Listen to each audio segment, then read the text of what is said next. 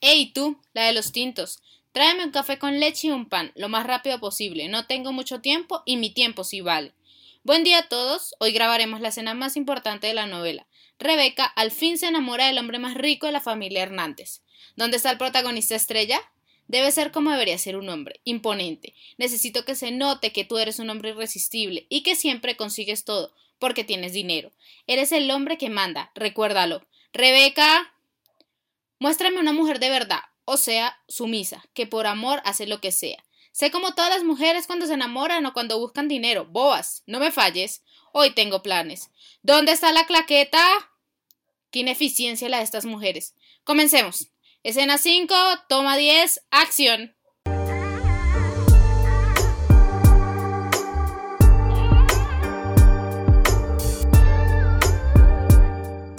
Rebeca, Rebeca, Rebeca. Todavía nos quieren Rebecas y todavía quieren hombres de verdad.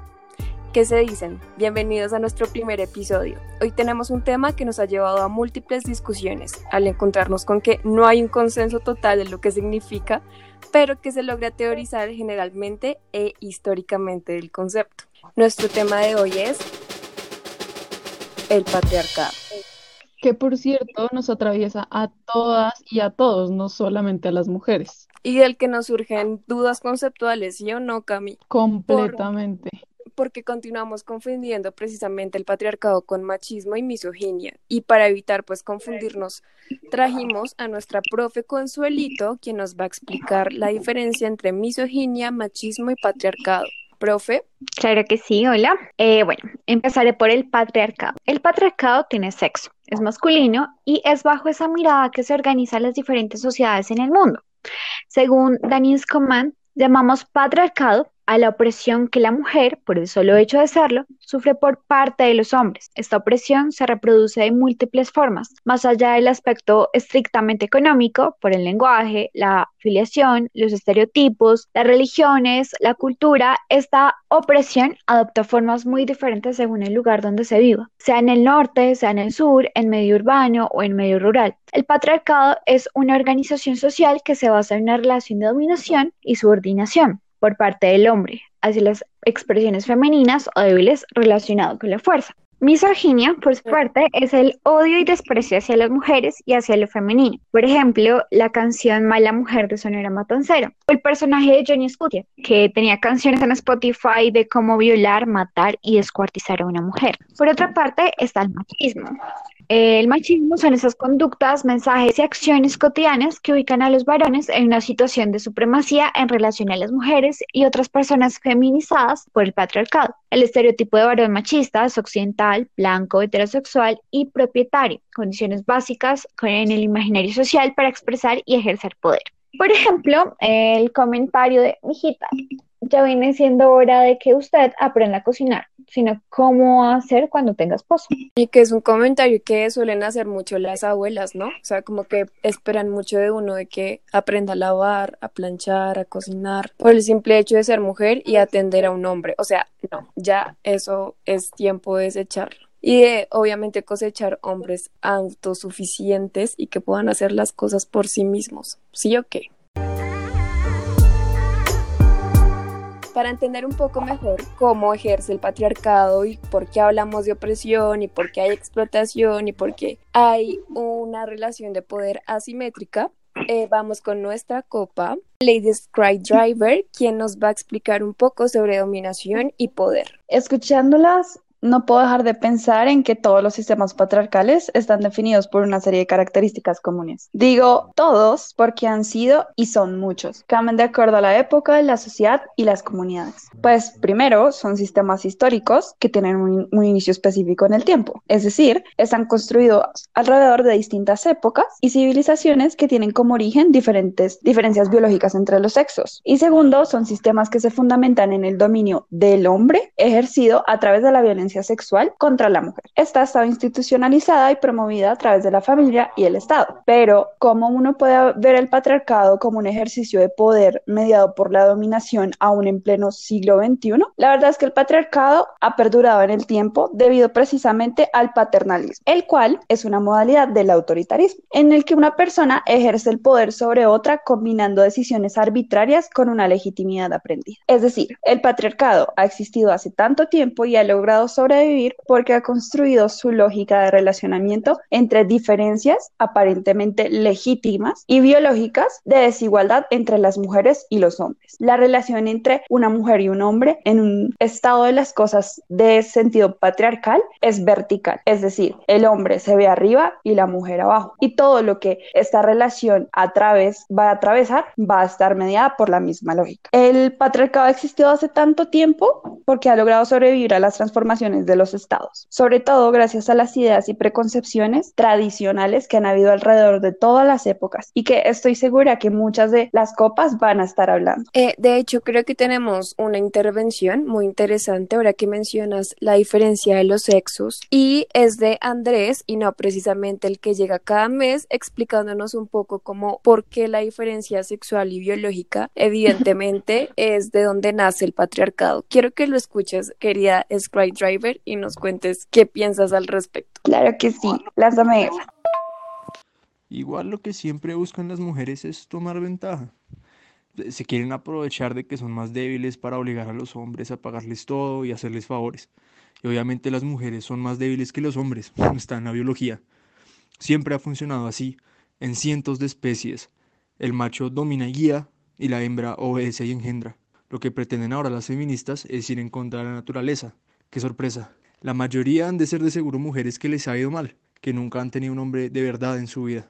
Me da un poco de lástima por ellas, que tengan que llamar la atención así porque ningún hombre las quiere. ¿Cómo lo ves? No sé si decir que terrible o que afortunadamente podemos escuchar a alguien como Andrés para mencionar y ver qué es lo que definitivamente está mal en el mundo. El patriarcado y más precisamente la gente que piensa como Andrés ha llevado a que cronológicamente se haya dado una división del trabajo basados en una idea de la división biológica de los sexos. Esto ha terminado por definir las posibilidades o barreras de acceso al poder público y privado, así como las posibilidades de acción que tenemos las mujeres. La verdad, lo que está hablando Andrés y de todas las cosas que hemos avanzado y que hemos conquistado, no son ni siquiera la mitad de cosas que las mujeres deberíamos tener, ya que cada una de, las esferas, por ejemplo, la casa, la educación, los bienes, la decisión sobre temas públicos o privados, nos han sido históricamente eliminados. Esto ha terminado en una desigualdad universal que ha llevado a que mujeres y algunos hombres, como mencionaba la profesora, se encuentren en desventaja económica, social, política respecto a los hombres blancos heterosexuales. Así que Andrés es exactamente el caso de patriarcado y de cosas que no se debe tener en una sociedad. Muchas gracias, apreciada Sky Driver. De hecho, sí, es como que todo el tiempo nos han dicho que estamos como predestinadas de acuerdo a la biología y demás. Y pues ya es momento de abrirnos a otras posturas, ¿o no, Mai? Sí, hasta la misma biología ha puesto en entredicho esa cuestión de la naturaleza del sexo porque el referente del sexo ha cambiado. Tradicionalmente el sexo se refería a los genitales, pero en la práctica científica se desbordó este concepto al introducir la genómica y los cromosomas. ¿Cómo así? Existen personas con genitales de un sexo y cromosomas de otro, debido a la expresión hormonal. Entonces entra la cuestión, ¿dónde está el sexo? En los cromosomas, en los genitales, en las hormonas. Y pues bueno, si quieren investigar más a fondo, consulten con un especialista, pero el punto es que la idea del sexo está cambiando gracias a los nuevos avances de la ciencia. Esto se lo consultamos a un especialista en biología, política, Peches y Punk, y él nos dijo textualmente, me atrevería a decir que lo binario en la biología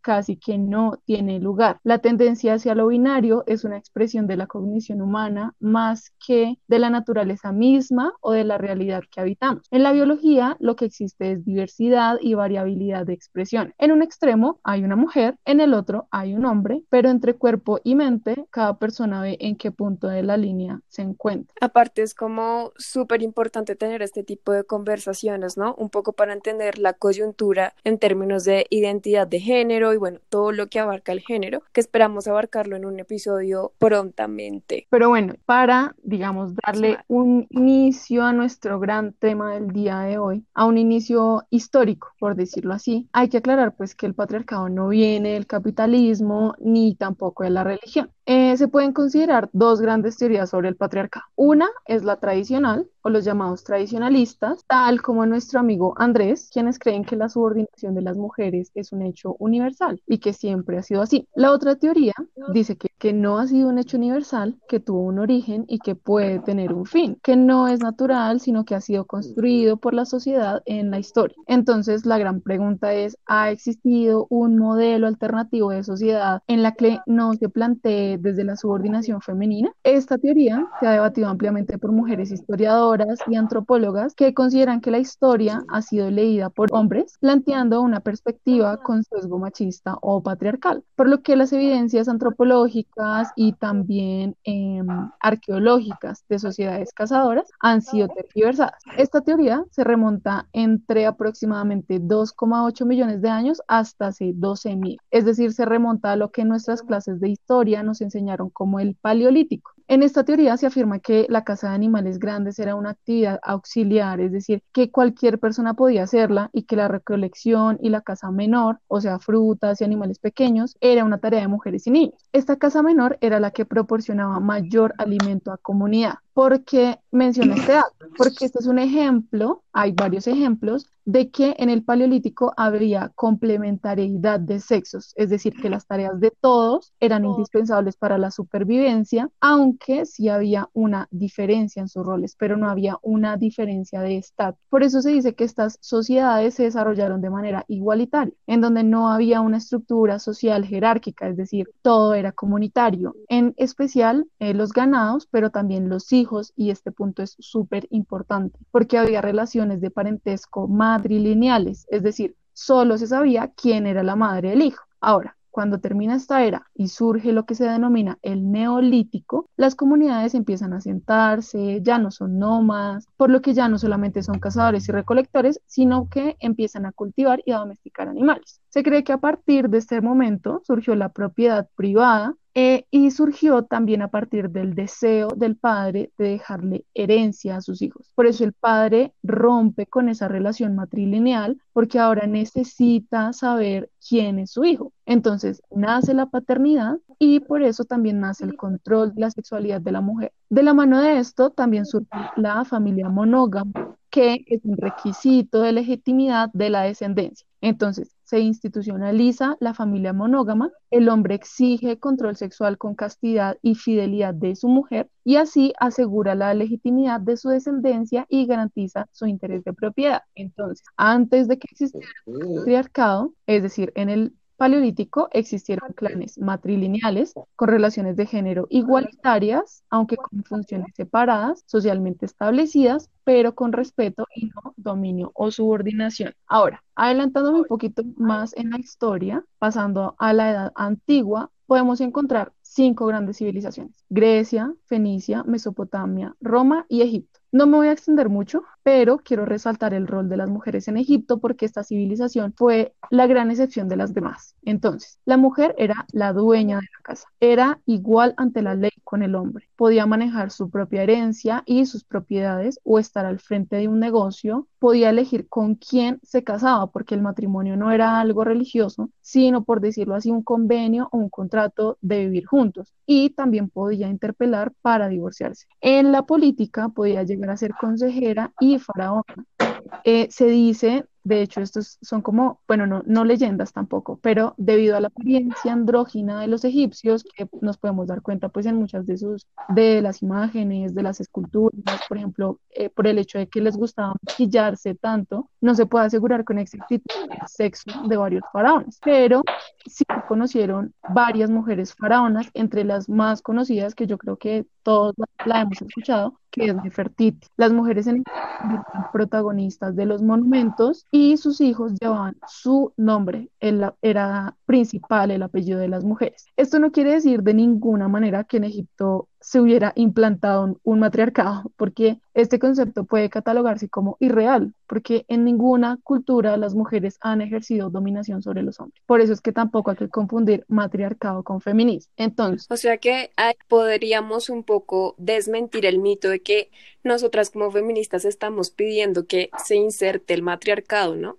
Sí, Aparte que creo que todo el mundo lo confunde con que nosotras queremos el poder de oprimir a los demás y no, o sea, estamos mal de la cabeza si creen que esto va a pasar. Claro, justamente lo que se busca romper es esa relación jerárquica de dominación, más no por decirlo así, voltear la arepa, por decirlo así. O sea, los hombres han sido los, los victimarios, entonces ahora queremos nosotras ser las victimarias. Esto no tiene sentido. Sí, no, Hay no, que confundir matriarcado con feminismo, son cosas diferentes. Entonces, el patriarcado en los orígenes, en sus orígenes, podría definirse como la organización social que inició cuando los hombres subordinaron a la mujer, en especial cuando subordinaron su sexualidad. Eh, yo creo que el patriarcado ha evolucionado y es una relación social de dominación y subordinación sobre otro o otra que se cree que es débil. Por eso ese grupo dejaron de ser solamente las mujeres a ser la población negra, la población LGTBI, la población campesina, trabajadora, porque el patriarcado está relacionado a la cuestión de la fuerza y del poder. Entonces, en conclusión, en el neolítico fue en donde se pudo propiciar históricamente el nacimiento del patriarcado. Vaya, ¿qué tal este recuento histórico de cómo nace el patriarcado?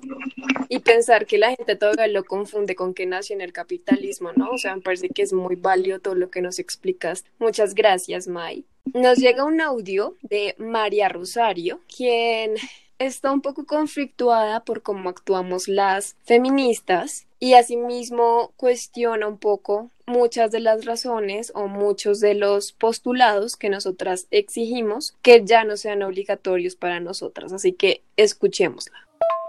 Pues yo no estoy de acuerdo con el feminismo porque a mí me parece que lo que buscan es destruir la familia y siempre meten esta idea de que la mujer sola, cuando en realidad pues en la Biblia está que la base de la sociedad es la familia y yo no quiero que nadie me venga a imponer no casarme y no tener hijos y pues destruir la sociedad porque al final yo estoy muy de acuerdo con la idea de que la sociedad está fundamentada bajo una familia y a mí no me parece romper con ese esquema como lo busca el feminismo, entonces yo no estoy de acuerdo con las feministas en ese punto. Nuestra Rosarita A, o sea, si yo quiero decidir tener una familia, no trabajar, no cocinar, etcétera, etcétera, pues es mi decisión y por lo, lo tanto es válida y no vamos nosotras como feministas a, a reprochártelo, ¿no? Para eso llega Manhattan con un shot delicioso, un poco escandaloso el contenido que tiene. Así que vamos con toda Manhattan. ¿Qué tienes para nosotras? Prepáranoslo. Bueno, les tengo la historia de, bueno, primero hablemos sobre el Génesis y el hecho de que la mujer salió de la costilla del hombre y se asume en la Biblia que Dios de por sí es un hombre blanco, o así es lo que nos hacen creer. Y re guapo. Sí, o sea, ahí tiene que ser, mejor dicho, el estereotipo. Pero pues, ¿por qué no pensamos más allá de que es un hombre blanco? Y puede ser de distintas formas. Bueno, por otra parte está la Virgen María, abnegada, virgen, pura, inocente, y con ello la idea de, la mujer ideal, que debería ser así, y pues sumado a ello es lo que viene detrás de el vestido blanco a la hora de casarse y el significado de sinónimo de pureza y de llegar virgen al matrimonio, pues en estos casos pues es muy raro que pase, en estos tiempos digo. Y aclaremos una cosa, y es que eh, Jesús, pues según dice la Biblia, según se dice, pues era una persona orientada a una superación de la discriminación sexual, la discriminación de cualquier índole. Por ende, pues como que él no era machista y bueno, Homófobo. ajá, homófobo, racista, nada. O sea, él, ninguna discriminación había para él. Está el man buena onda de esa época. Exacto. Ahora hablemos de el catolicismo primitivo y el catolicismo gnóstico. Y cuando les hablo de catolicismo primitivo, no quiero decir el que conocemos actualmente, porque es muy diferente. El padre, bueno, eso ya lo habían comentado, eh, tenía, era como el que mandaba en la familia y tenía el poder legal sobre la vida y muerte de toda su familia. La mujer no era un sujeto, sino tenía el, tutor legal, que era el varón. Bueno, aparte de eso, la pureza femenina, la exclusividad y obligación de los hombres a defender el honor de su mujer. Y con ello la idealización de la virginidad y el celibato femenino. Ello resultaba en clasificar a las mujeres por su condición sexual. Esas mujeres no podían adquirir ni manejar propiedades, solo quien, quienes eran viudas y quienes estaban en matrimonio. Y está el catolicismo agnóstico. Bueno, en la creación se llegó a la conclusión de que si estamos hechos a semejanza a Dios, este debe ser tanto masculino como femenino, también como padre y como madre. Aclaro, no soy experta en el tema, así que puedo equivocar. Y también dice que en las cartas de Pablo eh, hay una descripción de mujeres que ocupaban altos cargos. Por otra parte está María Magdalena, que es descrita como una mujer visionaria. Y la iglesia pues romana la acusa de pretender que haya visto al Señor con el fin de justificar ideas extrañas, ficciones y, y mentiras que ella inventa y atribuye a la inspiración divina. Y se dice también que hay un evangelio de María Magdalena y ella es la, la discípula 13, número 13. Por otra parte, quiero hablarles de la teoría de la válvula de seguridad. Esto es en 1358. En Venecia, el Consejo declaró el trabajo sexual indispensable para el mundo. Y eh, bueno, esta teoría de la válvula de seguridad dice que la presión sube y se libera mediante la válvula de seguridad. Si no se hace la presa, reventará y los hombres se entregarán a la seducción, la violación, el adulterio y la sodomía. Y a esto se suma San Agustín, diciendo que si acabas con las prostitutas, el mundo se verá sacudido por la lujuria. Es decir, es necesario. O sea, avala totalmente la prostitución. Y se dice que es una distracción de las labores. ¿La distracción de las labores de quién? De los hombres. O sea, era un alivio para ellos eh, la prostitución. Bueno, puedes continuar. En el siglo XIII dice que se dice que hubo una mujer que se hizo pasar por hombre y llegó a ser papa, pero que, bueno, hay muchísimos mitos que dicen que no, que pues la descubrieron, que por, mejor dicho, por los gritos del par, bueno, en fin, un montón de, de historias detrás de ello, pero lo cierto es que realmente la iglesia como que no ha reconocido nada al respecto. Bueno, ahí les dejo. Igual, hay una película, pues si quieren verla. Se llama La Pontífice. Sí, La Pontífice. Súper interesante todo eso. Como que yo, mientras las escuchaba y escuchaba todo ese recorrido, que por cierto me parece súper interesante, solo pensaba en dos cosas. Como al inicio, primero, como el feminismo nunca va a cuestionar las decisiones de ninguna mujer y de ninguna persona, solo las ideas y como los, las preconcepciones que la llevan a tomar esa decisión. Y lo otro, cuando la otra copita hablaba sobre la prostitución y cómo lo avalaba, me fue casi que inevitable pensar en ustedes si ven cómo la mujer siempre ha sido objetivizada y cómo incluso la política del cuidado la ha llevado como a llevarla a ser prostituta para salvar a la sociedad de la perdición. No sé, me gustaría que más adelante pensáramos un poco sobre eso. Total, aparte que eh, esto es una cuña, no es pagada porque es eh, protagonizada por nosotras, pero tenemos un artículo muy interesante sobre Soho que si quieren leerlo está en nuestro sitio web y es increíble que nosotras creemos también un poco que la prostitución y como eh, la forma en la que tratan nuestros cuerpos como mercancía también nace en el, en el capitalismo y nos damos cuenta que no, que se hace como legítimo en el año 1300. Entonces es como algo que me parece muy denso porque no puedo creer que haya pasado tanto tiempo y todavía no podamos como superarlo y que se continúe como normalizando y naturalizando como esta labor. Obviamente, sin desprestigiar quienes hacen parte de ella, porque igual hay muchas mujeres que lo hacen pues porque les gusta, porque es consentido, porque es lo que quieren en la vida, pero asimismo hay que reconocer que la otra cara de esa realidad es que se aprovechan de los cuerpos de la mujer migrante, de la mujer desplazada por la violencia, de las niñas, de las jóvenes, Entonces, me parece muy controversial y que me parece un tema que hay que tratarlo con todo el cuidado del mundo, pero que también hay que enunciarlo y hacerlo más visible en nuestra sociedad, sin prejuicios obviamente, pero que sí es momento de hablarlo. Tenemos a otro apreciado y queridísimo participante. Este se llama Agustín. Escúchenlo.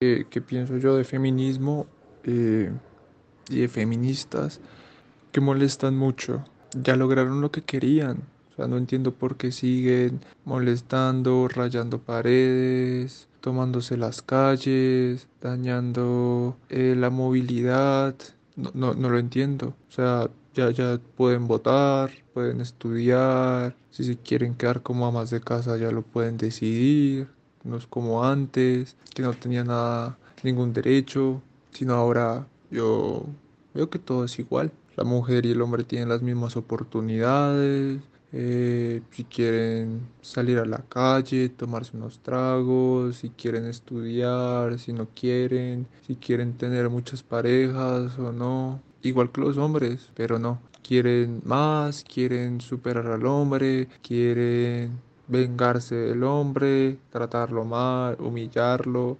y eso pienso hoy del feminismo. Tal vez antes, si luchaban por algo que realmente importaba, votar, estudiar, ser autónomas respecto a, la elección de vida, autónomas también económicamente, pero ahora, ¿qué más quieren? Tienen todo. La constitución dice hombre y mujeres por iguales. Entonces, la verdad que pienso el feminismo eso, que molestan, que nada les va a bastar, mientras más derechos eh, se les da, más molestan, más quieren, más piden, pero piden por joder, por llamar la atención, que todo está mal, pero no ven todos los logros que, como sociedad hemos logrado y que menos molestar, menos tomarse las calles, menos rayar, menos hacer show y drama y más estudio, diría yo, porque se andan quejando de que no ganan igual que los hombres, que las situaciones son difíciles, pero para los hombres son, las mismas situaciones, las mismas dificultades y solo uno las vence estudiando,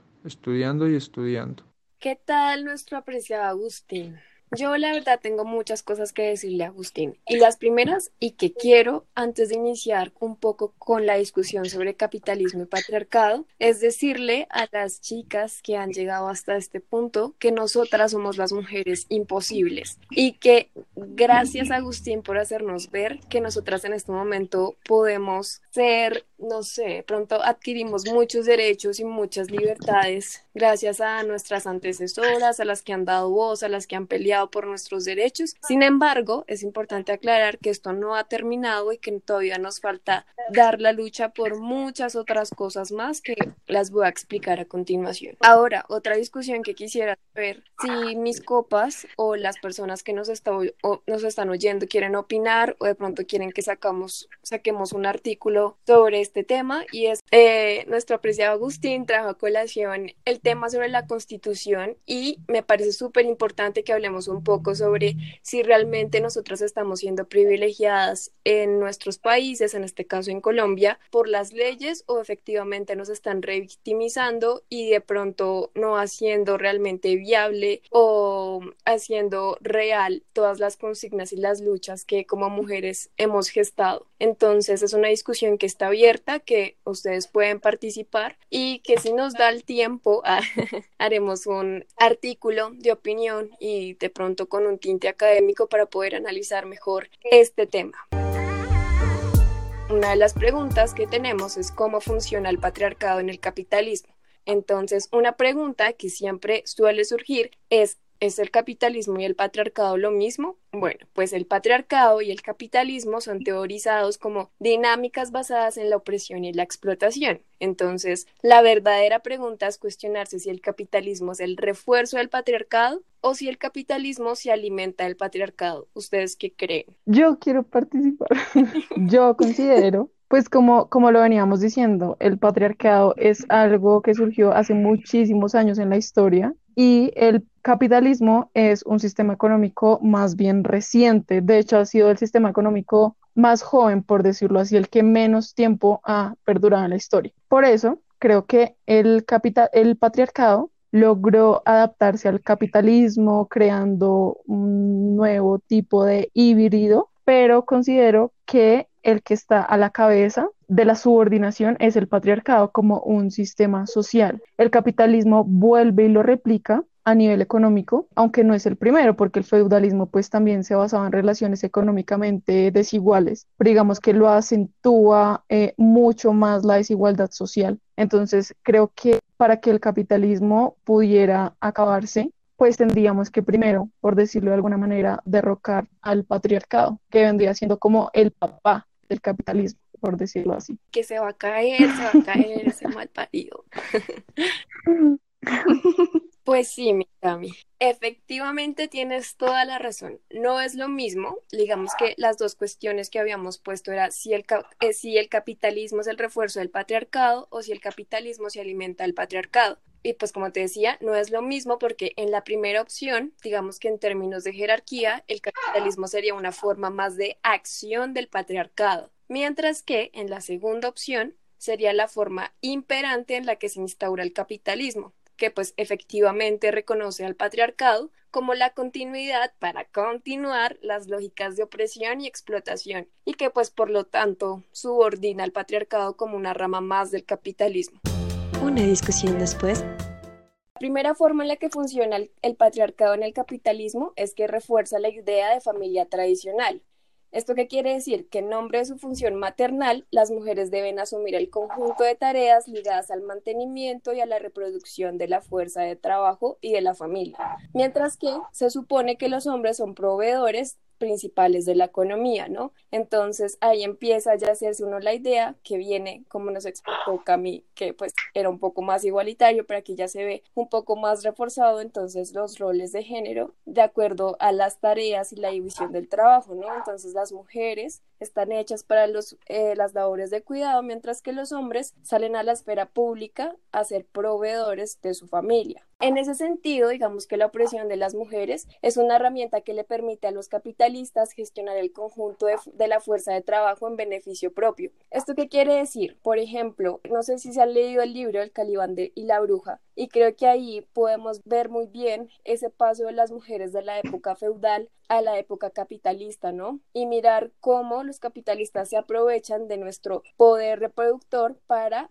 sembrar un poco lo que tiene que ver la fuerza de trabajo. Entonces nuestro útero en este caso se convierte en un sistema que aparte de ser reproductor es productor de fuerza de trabajo. Básicamente, pues tenemos nuestros hijos para que vayan a trabajar al capitalista. Y nosotras, digamos que empieza un poco la discusión sobre trabajo no remunerado, somos las que aportamos precisamente a que el capitalismo se reproduzca pues masivamente y no solamente por el hecho de que nosotras podemos tener hijos, sino también porque nosotras somos las que ayudamos a las labores del cuidado precisamente, que no se remunera, pero que por ejemplo nosotras somos las que les damos de comer, organizamos eh, la casa, tenemos a los hijos, atendemos al man para que vaya a trabajarle a un tercero, que es el capitalista, pero que ese ter eh, nuestro, digamos, la persona que fue a trabajar realmente no tiene como la adquisición que se supone que debería generar por ir a trabajar, ¿no? Entonces, pues eso es una forma en la que funciona el capitalismo y pues el patriarcado.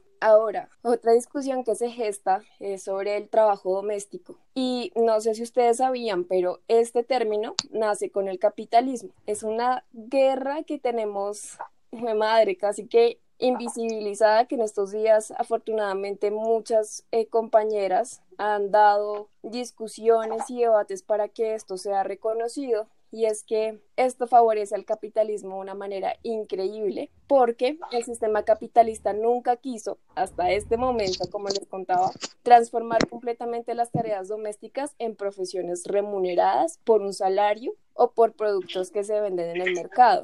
Entonces, para que el capitalismo tuviera éxito en esta proeza, fue necesario que vía el patriarcado las mujeres y los hombres interiorizaran y desarrollaran la idea en la que la predisposición natural de las mujeres es hacer las tareas domésticas.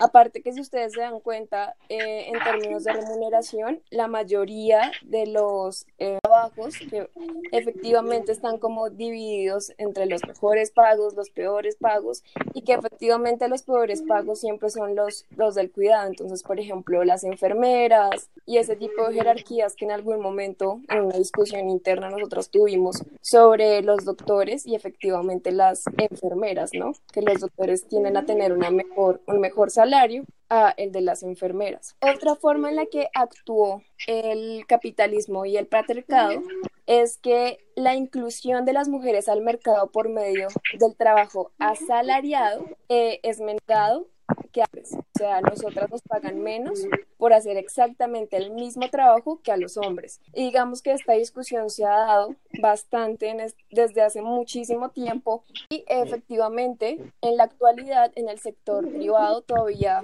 no ha sido posible cerrar esta brecha salarial. Ahora, el hecho de que las mujeres estén relegadas por el patriarcado a las tareas domésticas le permite a los capitalistas justificar la sobreexplotación salarial que pues en las mujeres con su argumento de que nuestro trabajo será menos productivo que el de los hombres, obviamente, y ahí entra un poco el conjunto de cosas por el que nosotras estamos en desventaja. Por ejemplo, nos creen que somos débiles, que por la menstruación, que porque nos vamos a ausentar si quedamos en embarazo, y sí, compañeros, obviamente, eh, por la lactancia, por el cuidado de los hijos, por nuestros papás enfermos, etcétera, etcétera. Que hablamos entonces de patriarcado en la actualidad. O sea, digamos que para hombres y mujeres en este momento les suena súper caótico hablar de lo que es abolición y que decimos que el patriarcado se va a caer, entonces eso es como no, pucha, lo peor, mataron a, no sé, mi, mi papá, su papá, o sea, es una vaina que la gente cree que nosotras vamos a salir a la calle con ametralladoras a lo mejor a matar hombres y pues no, compañeros. O sea, cuando decimos que el patriarcado se va a caer, es porque todavía tenemos una lucha que es latente y que estamos cansadas de muchas desigualdades y de muchas cosas que tenemos naturalizadas en nuestra sociedad. Entonces, el hecho de que, como decía Agustín, que las mujeres ya tienen, mejor dicho, privilegios, que estamos en paridad con los hombres, que ya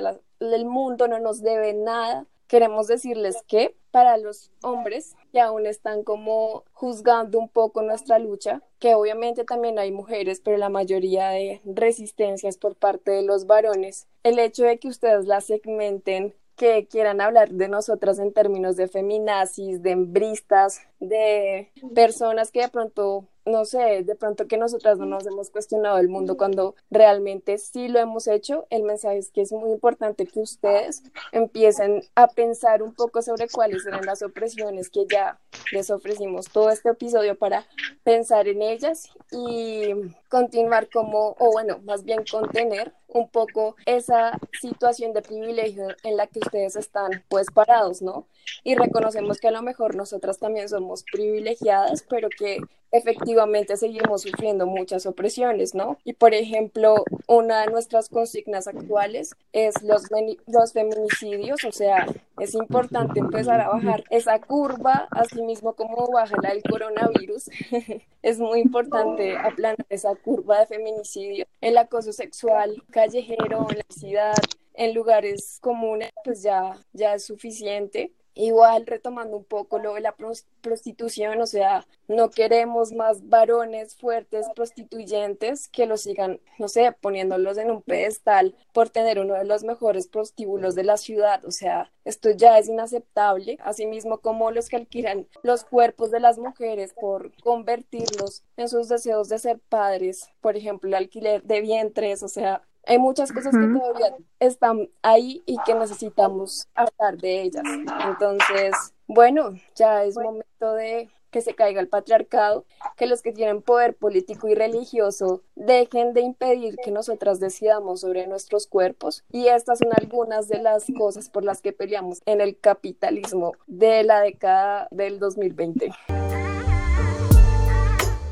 Otras desde Copitas de Cianuro, el día de hoy quisiéramos como traer una discusión que está vigente en la actualidad respecto a la teoría queer y el patriarcado. La teoría queer plantea básicamente el hecho de que el género es una construcción social y al ser una construcción social puede cambiar de acuerdo a las comunidades, a las sociedades, a la historia y a las ideas. Entonces, también plantea que el género no es, un, no es en un sentido meramente biológico, sino que también es cómo se expresa esto. Pero en la actualidad algunos feminismos han visto con recelo y con preocupación el hecho de que se relativice tanto alrededor del género. Lo que quisiéramos que conversáramos o discutiéramos nosotras acá como copitas y ustedes escuchándonos desde casa o donde sea que quisieran escucharnos sobre cómo ven el hecho de relativizar tanto al género y qué efecto puede traer eso en el feminismo. Hay una única forma de ser mujer, hay unas, como por decir así, unas luchas que tengamos que